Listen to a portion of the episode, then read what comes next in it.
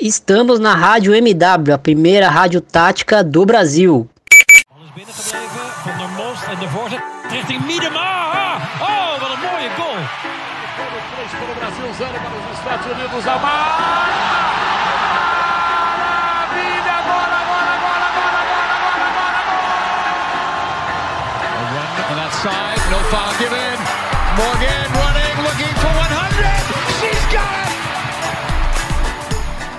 Fala galera, eu sou o Thiago Ferreira e bem-vindos ao episódio número 48 do De Primeira, nosso podcast de futebol feminino. Se você ainda não conhece a gente, ouça-nos no Spotify, no Stitcher e nos demais agregadores. Já convido todos para seguir a gente nas nossas redes sociais. No Twitter a gente está lá como o arroba underline de primeira. E no Instagram você encontra a gente no arroba underline de primeira FEM.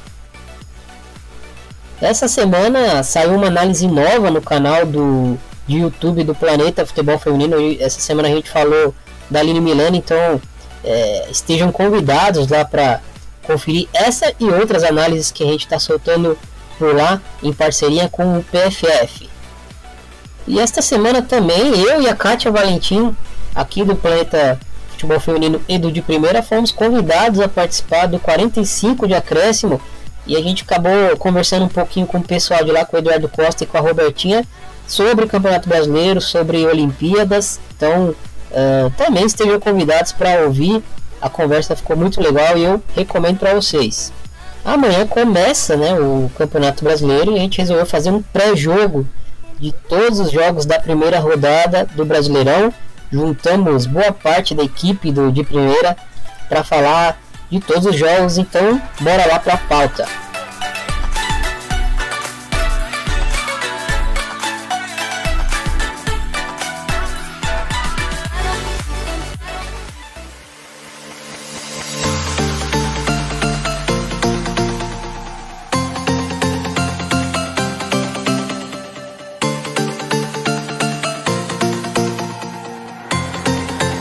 Fala ouvintes do De Primeira, aqui quem fala é Gabriel Queiroz. É uma honra estar falando com vocês. Venho aqui trazer a prévia da partida entre Havaí Kinderman e Vitória da Bahia. Confronto que coloca frente a frente dois extremos. Havaí Kinderman que manteve a base do ano de 2019, equipe que alcançou a terceira colocação no Campeonato Brasileiro no ano em questão. Foi eliminada para a Ferroviária na semifinal, a equipe perdeu a atacante Carol, mas mantém todas as suas jogadoras e fez contratações pontuais, como o atacante Lele, um dos destaques do Campeonato Brasileiro em 2018, que saiu para o exterior e volta para jogar seu futebol em terras brasileiras. E fez a contratação da, da jovem zagueira Bárbara, uma das peças mais importantes.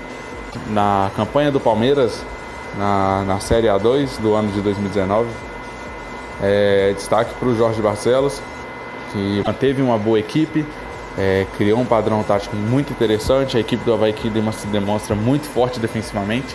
E um destaque da defesa é a goleira Bárbara, que é uma jogadora experiente, jogadora de Copa do Mundo, de Olimpíadas, jogadora de seleção que todos conhecem e tem muita segurança nela. Do outro lado nós temos a equipe do Vitória, brigou para não cair no ano de 2019, permanecendo na nona colocação, não fez investimentos.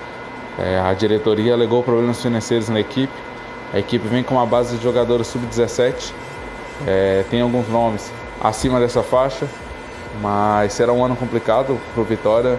Ah, longe de nós querermos questionar a qualidade das jogadoras, mas são muito jovens e experiência pesa muito em um campeonato tão disputado como esse. O que a gente espera é que a, a equipe consiga elevar o seu nível técnico ao decorrer da temporada. Apesar de já ter uma base com bons nomes. A equipe do Vitória na competição sub-16 permaneceu em quarto lugar. Mas vai ser um ano complicado para a torcida do Vitória e a gente espera que as meninas não queimem seu futebol, que a torcida tenha paciência e entenda que elas estão enfrentando gigantes. E ainda mais na primeira partida enfrentando a grande equipe do Havaí. Então é isso, galera. Fico por aqui. Obrigado pelo, pela oportunidade de participar. E é isso. Valeu! Bom, a gente conseguiu constatar pelo bid que o Vitória fez algumas contratações, chegou a volante Rayane, as meias Ale Santana, Leslie, atacante Samira, enfim. É, esse vai ser o Vitória que vai enfrentar o Kinderman num jogo dificílimo é, em Caçador, né, pela primeira rodada do Brasileirão. Bom, a Pri Gonçalves vai falar um pouquinho pra gente sobre o confronto entre Grêmio e Minas e Cesp. Oi pessoal, uh, falar um pouquinho do confronto que vai ter aí, que vai abrir a, a rodada do Brasileiro Feminino 2020, que é Grêmio e Minas e Cesp, né? Uh, como todo mundo sabe, eu sou gremista, mas para mim esse jogo é uma incógnita, assim, até porque o Grêmio fez algumas contratações e, e, liberou muitas jogadoras também, então boa parte do, do time do ano passado uh, saiu, algumas a gente, o clube conseguiu manter, né? E o Minas e Cesp foi um, um clube que fez muitas contratações, assim, inclusive algumas jogadoras do Grêmio. Uh, o Grêmio fez contratação em praticamente todos os setores, eu acho, só não fez pro, pro ataque. Acho que a, a Jane Tavares, que veio do Atlético Mineiro, é uma jogadora uh, mais vertical, assim, mas ela é um pouco de meia, meia atacante, então acho que as atacantes do Grêmio vão ser a Karina, a Carol Lins, a Marta e a Eudmila. A Jane vai jogar um pouco mais uh, pelo meio de campo ali. Uh, eu não sei muito bem o que, o que esperar do Grêmio, qual vai ser o esboço de time que a Patrícia vai usar, qual o esquema, porque para mim é uma técnica que faz muita, muitas improvisações. Assim, até ano passado ela improvisou bastante em, em, em posições que tinham jogadoras da, da posição, então eu não sei, não sei o, o que esperar uh, do time do Grêmio. Uh, o time do Grêmio vai ter desfalques, né? A Marta, que é a centroavante da, da seleção sub-20 ali, que tem uh, jogado muito bem na seleção. A lateral esquerda, a Gisele. E a meia, que é a Marisa.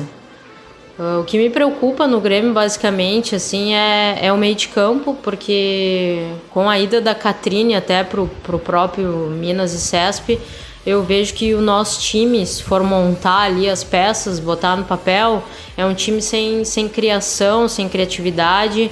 Então, ano passado, o futebol do Grêmio dependia muito da, da bola alçada, daquela bola infiltrada ali, lançamento, escanteio, bola parada.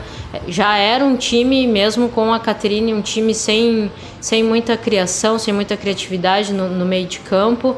E, e, esse ano, sem, sem a, uma jogadora de, de criação, eu não consigo uh, imaginar o que, que vai ser feito. Assim, a gente tem uma jogadora no plantel que é a, a Jéssica Alves, mas ela veio de uma lesão, tá vindo de uma lesão grave, que é rompeu o ligamento do joelho, né?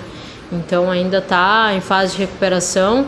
É uma jogadora que é uma 10 clássica, assim, mas não vai, acho que não vai ter condições de jogo ainda para estreia.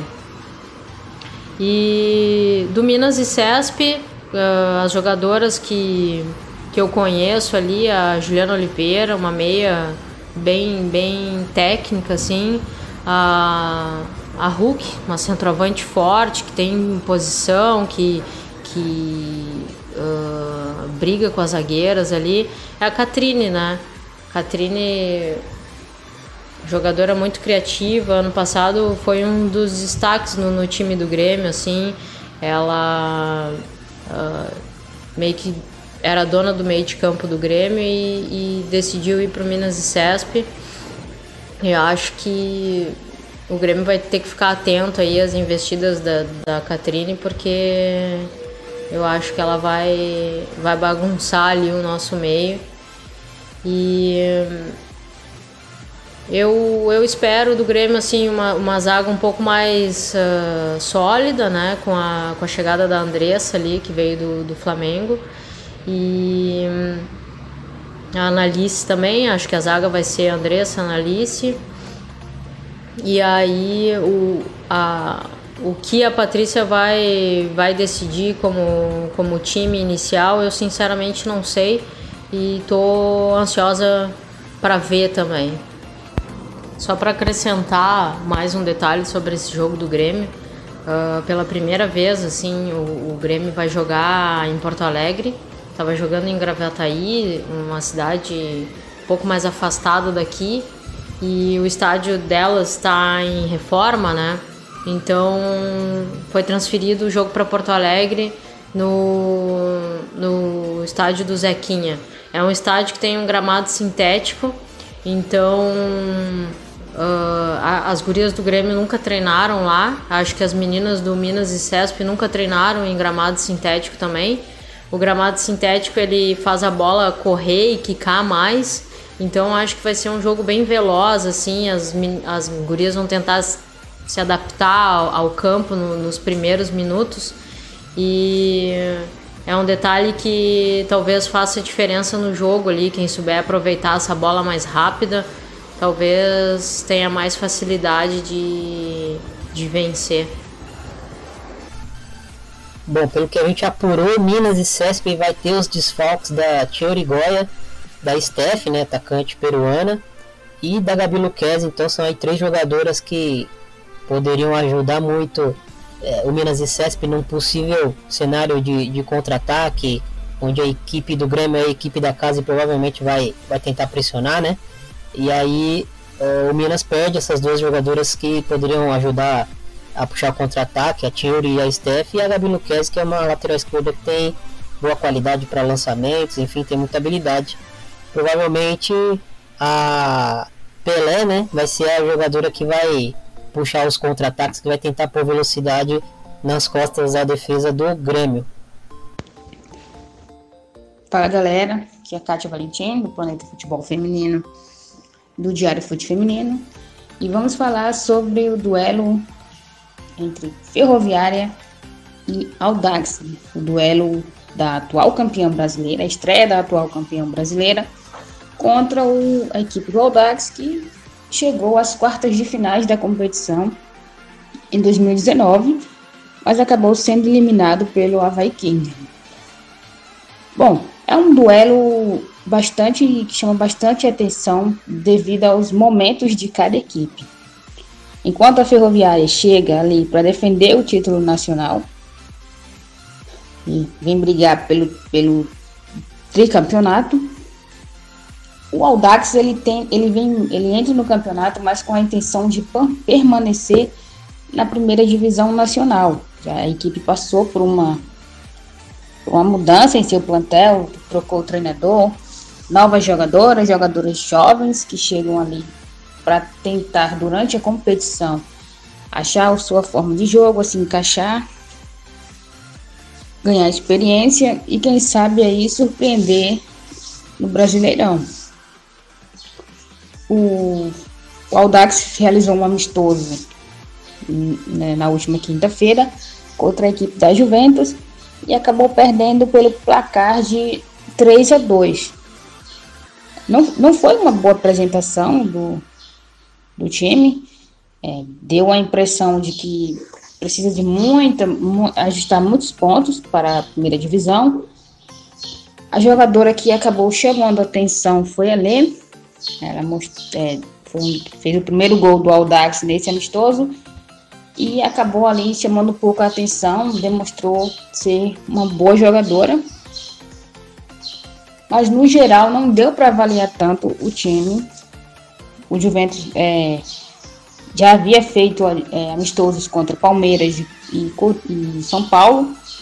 Perdeu os dois por placar de 7 a 0, se não me engano. Então, o, o Audax tem muito aí o que evoluir na, na vai ser durante mesmo a competição, uma vez que não há mais tanto tempo para uma, uma pré-temporada.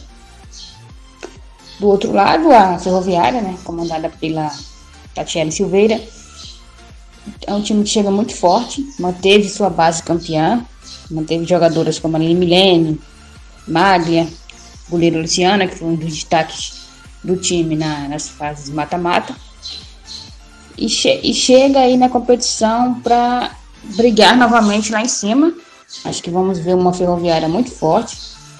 A equipe perdeu a artilheira Natane, mas conseguiu ali reforçar bem. Trouxe a Chu, que estava na China. A Patrícia Socha, que estava no Santos e chega agora para reforçar a, o time. Manteve ali uma das suas principais jogadoras, que foi a Aline Milene. Então podemos, podemos esperar aí um, uma ferroviária mais, mais dominante na partida. É um time que chega melhor tecnicamente e fisicamente. E vamos, vamos a, analisar esse duelo, porque Ferroviária e Audax se enfrentam no sábado às 15 horas na Fonte Luminosa. E é um jogo muito, muito interessante, um jogo importante.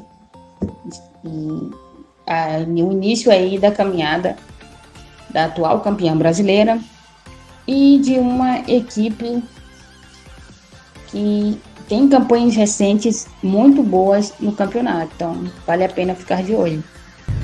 Oi pessoal, Brasileirão Feminino 2020 vindo aí, começa esse fim de semana. Eu sou a Carla Índia e vou falar um pouquinho para vocês sobre a minha expectativa em relação a dois jogos dessa primeira rodada. O primeiro deles é Palmeiras e Corinthians. Para mim vai ser o melhor jogo dessa primeira rodada. O Corinthians ano passado foi o time sensação, ganhou quase tudo, mas vem em busca do título que ele não conseguiu ganhar, que foi o brasileiro que perdeu para o Ferroviário. O Corinthians manteve a sua base, perdeu a Milene, contratou a Andressinha, Poliana, Gabi Portilho, Pamela. Ainda vai ter o reforço das jogadoras que estavam lesionadas, que tinham operado o joelho, que é a Adriana, que é a, a Gabi Nunes, a Diane.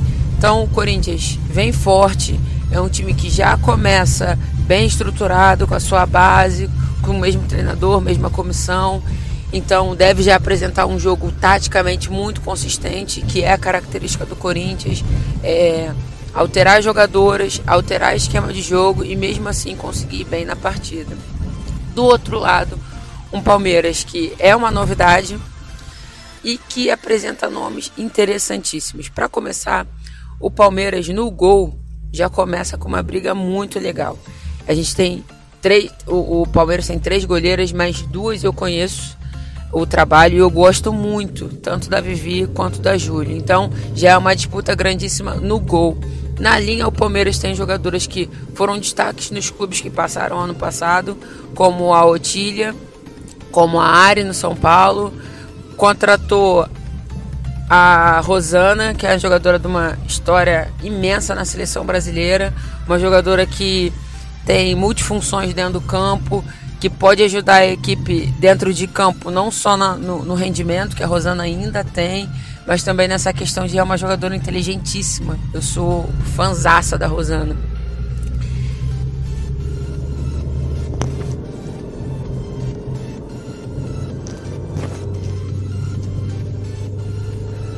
Palmeiras também contratou a Angelina, uma jogadora nova, bem nova, mas que era jogadora que dava consistência ao meio de campo do Santos ano passado, uma jogadora que jogando não parece ter a idade que tem, é muito experiente já, titular dos times por onde, por onde passou. Então eu acho, tem a Isabela também né, na lateral direita. Eu acho que o Palmeiras, embora seja um time que tenha sido montado recentemente, tem jogadoras muito interessantes, tem jogadoras é, capazes de mesmo se reunindo so, somente esse ano, não, não ser um time que vem estruturado já do ano passado, é, apresentar muita resistência ao Corinthians, apresentar dificuldade ao Corinthians e acho inclusive que pode sim ganhar o jogo. Então eu tô com uma expectativa de um jogaço esse Palmeiras e, e Corinthians aí. Queria estar em São Paulo para ver, mas vou acompanhar pela TV. Que bom que a gente vai ter transmissão pela Band, pelo Twitter. É, eu acho que o CBF TV também vai transmitir os jogos. Então, possibilidade de a gente ver grandes partidas aí nesse Brasileirão. E o outro jogo que eu tô aqui para falar é Santos e Flamengo. Santos e Flamengo, os dois times vêm de um desmanche, né? Na verdade, os dois times não, não conseguiram manter a sua base para esse ano, só que o Santos contratou bem. O Santos contratou, inclusive, o time que mais contratou jogadores que saíram do Flamengo. O Flamengo, ao contrário do Santos, perdeu muitas jogadoras, perdeu basicamente seu time titular inteiro e não conseguiu repor a altura. É, o Flamengo tem uma situação particular que a gente sabe que o Flamengo tem a parceria com a Marinha e antigamente era era melhor, digamos assim, essa parceria para o Flamengo, embora eu não apoie, nunca tenha apoiado, porque o salário da Marinha, essa questão da segurança de ter um, um ano inteiro de, de sequência de trabalho, pelo menos, né? Porque lá na Marinha é anual a renovação, isso seduzia muitas jogadoras. Hoje em dia, com a melhora do mercado, graças a Deus, do futebol feminino, é, muitas jogadoras já não são mais seduzidas por essa possibilidade de serem militares, de estarem no Rio de Janeiro, que a gente sabe que é um campeonato mais fraco do que o Campeonato Paulista. É, então, o Flamengo esse ano perdeu muito de suas jogadoras e não conseguiu repor com o edital da Marinha. O Flamengo tentou é, alguma coisa, contratou a Dantas, contratou a Kelly, contratou a Cida, contratou jogadores de São José também, Carlinha, Michele Carioca. Teve duas jogadoras que entraram pelo edital. Só que, mesmo assim, ainda não consegue se reforçar a altura do que foi o Flamengo ano passado. Flamengo perdeu a sua referência já no final do ano, sua referência de meio campo, que foi a Juliana, perdeu para o Internacional. E para o Santos, perdeu esse ano a Gabi, a Bia, a Larissa, a Fernanda Palermo. Então, o Santos, na minha opinião, vem mais forte para esse jogo. Contratou a Cristiane, contratou a Taizinha, essas que eu já falei do Flamengo. A Brena voltou, a Eriquinha voltou. Na zaga tem a Thalia, que é uma jogadora experiente, passagem de seleção brasileira. Os dois times estão se remontando. Só que eu acho que o Santos tem muito mais potencial para já nessa primeira rodada, mesmo que ainda tenha, esteja sofrendo seus ajustes táticos, é, vença o Flamengo e ainda vou ser assim, sincera com vocês, eu acho que vence com facilidade. Acho que o Flamengo não, não tem time do que ficou do ano passado é, para oferecer resistência para esse Santos que, que vem forte nas contratações aí. Então eu acho que, que vai dar Santos, acho que vai dar Santos com tranquilidade. O Flamengo, se eu não me engano, nem, nem todos os reforços que foram contratados pelo Flamengo, esses jogadores estão sendo pagos pelo Flamengo, carteira assinada pelo Flamengo, não, não tem vínculo nenhum com a Marinha. Eu acho que nem todos, nem todas elas saíram no bid. Não sei se todas elas vão jogar, não sei como é que o Ricardo vai fazer mais para frente também com ela, se vai colocar todo mundo para jogar, se vai preferir quem já está um pouco mais dentro da estrutura de time dele, que era reserva no passado. Não sei como ele vai fazer. Sei que eu aposto num jogão Palmeiras e Corinthians.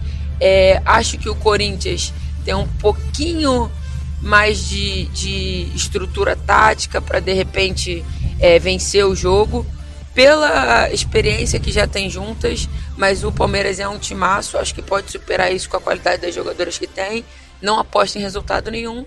E Santos e Flamengo, eu aposto na vitória do Santos com certa tranquilidade. Acho que o Flamengo não vai oferecer resistência, mas a gente está falando de um dos esportes mais imprevisíveis do mundo, que é o futebol. Então tudo pode acontecer. Então vamos esperar para ver aí o que vai acontecer. Vamos torcer para os nossos times.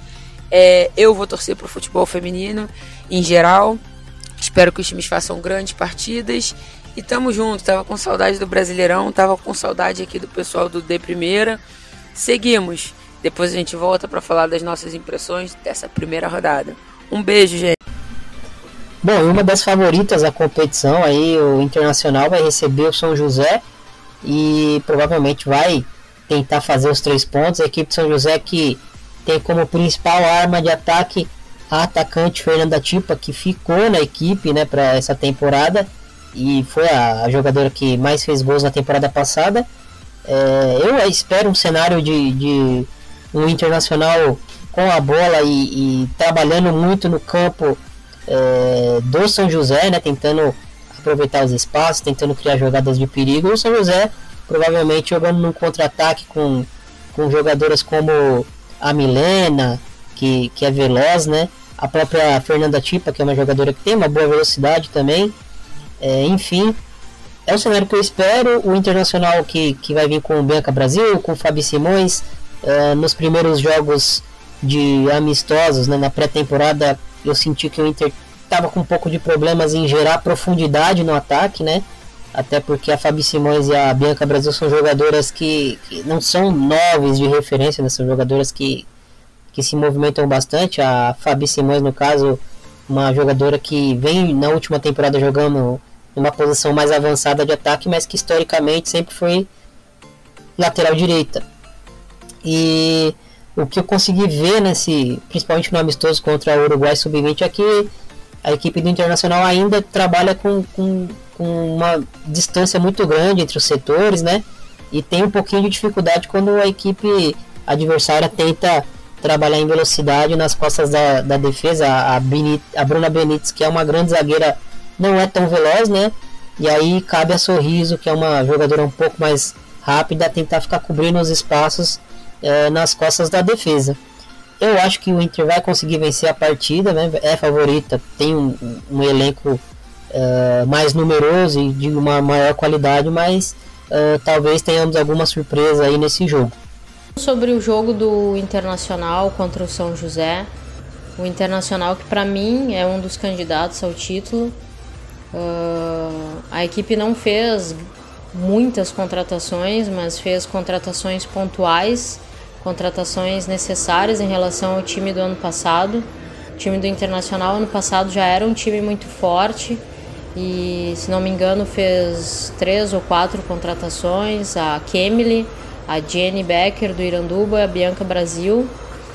Uh, no papel, é um time uh, muito superior ao São José. Com todo respeito ao São José, né, a história do São José dentro do, do cenário do futebol feminino o Internacional, para mim, tem um elenco extremamente superior tecnicamente, além dos destaques individuais, né? Uh, eu espero que o Inter consiga impor o, o, seu ritmo de jogo desde o início, que, que domine a partida, que imponha a superioridade técnica em campo. Só que, no entanto, tem uma incógnita que para mim passa pelo treinador, que aparentemente assim não, não tem um esquema definido. O time começa encaixado e depois uh, uh, desorganiza dentro de campo.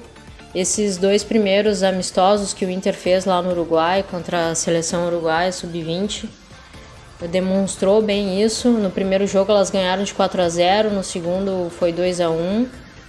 Uh, Prevaleceu, obviamente, muito mais a qualidade técnica, superioridade física do Inter em relação a uma equipe uh, fraca tecnicamente, que é a, as gurias do Uruguai ali.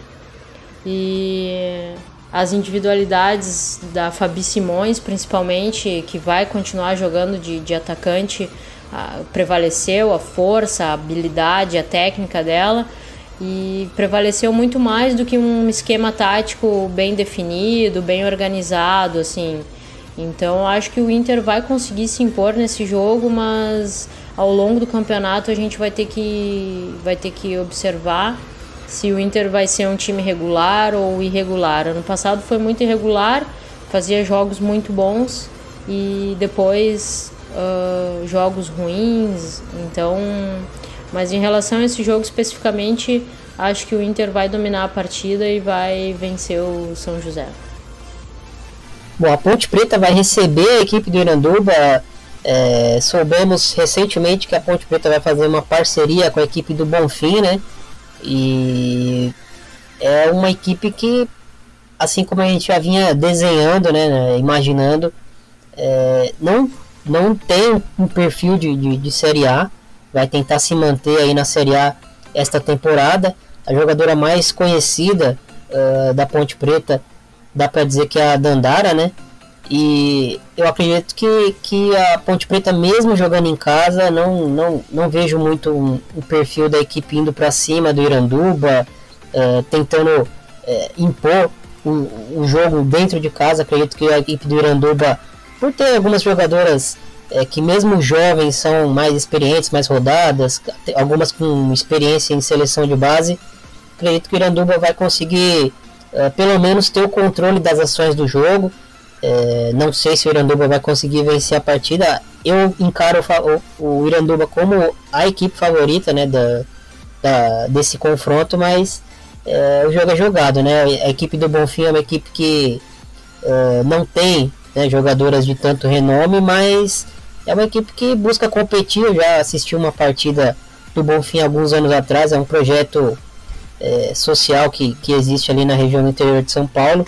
E acho que é uma equipe que vai, vai tentar incomodar a Iranduba, vai tentar uh, se impor fisicamente, mas eu acho que existe assim uma diferença técnica né, no momento e acho que o Iranduba vai tentar vencer a partida com grandes poss possibilidades de vencê-la. Eu sou o Christian Maia para falar do confronto entre Cruzeiro e São Paulo. O confronto que fez a final do Campeonato Brasileiro A2 do ano passado muito disputado, se, se repetirá desta vez pela elite do campeonato. O jogo acontecerá segunda-feira às 19 horas no Sesc Venda Nova. Será um confronto incrível. Pena que as duas equipes têm desfalques importantíssimos.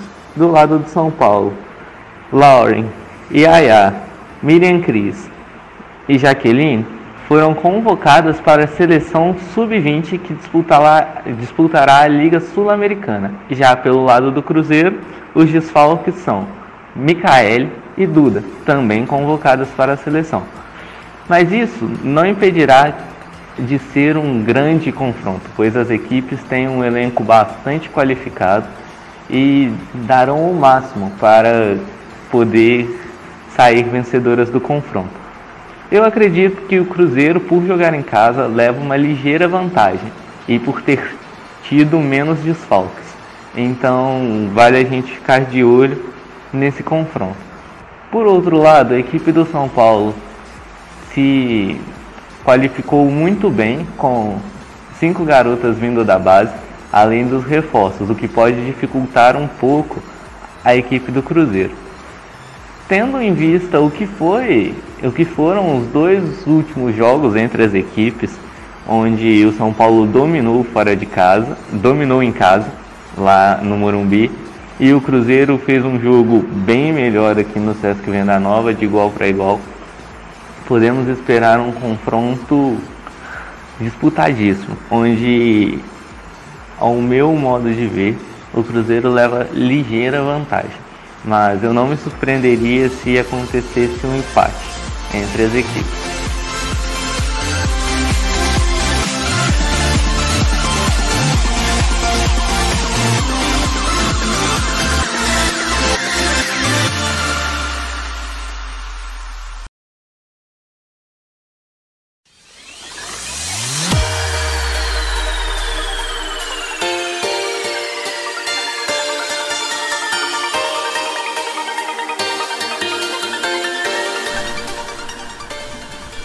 Bom, então é isso. Esperamos que, que tenhamos uma grande primeira rodada do Brasileirão, que seja uma grande competição. Uh, tem tudo para ser o maior Brasileirão da história até aqui, né, do futebol feminino. E vamos esperar para ver como é que vai ser esses jogos, se eles vão se desenhar realmente como a gente está imaginando, se teremos algumas surpresas das equipes menos conhecidas, enfim. É, eu estou muito ansioso para essa primeira rodada e acho que vocês também. Bom, espero que vocês tenham gostado desse episódio de hoje, um episódio mais curtinho, mas tratando do assunto que está em voga no momento, que é o Brasileirão Feminino, né, que começa nesse sábado, dia 8. Um grande abraço, muito obrigado pela audiência de vocês e até a próxima. Valeu!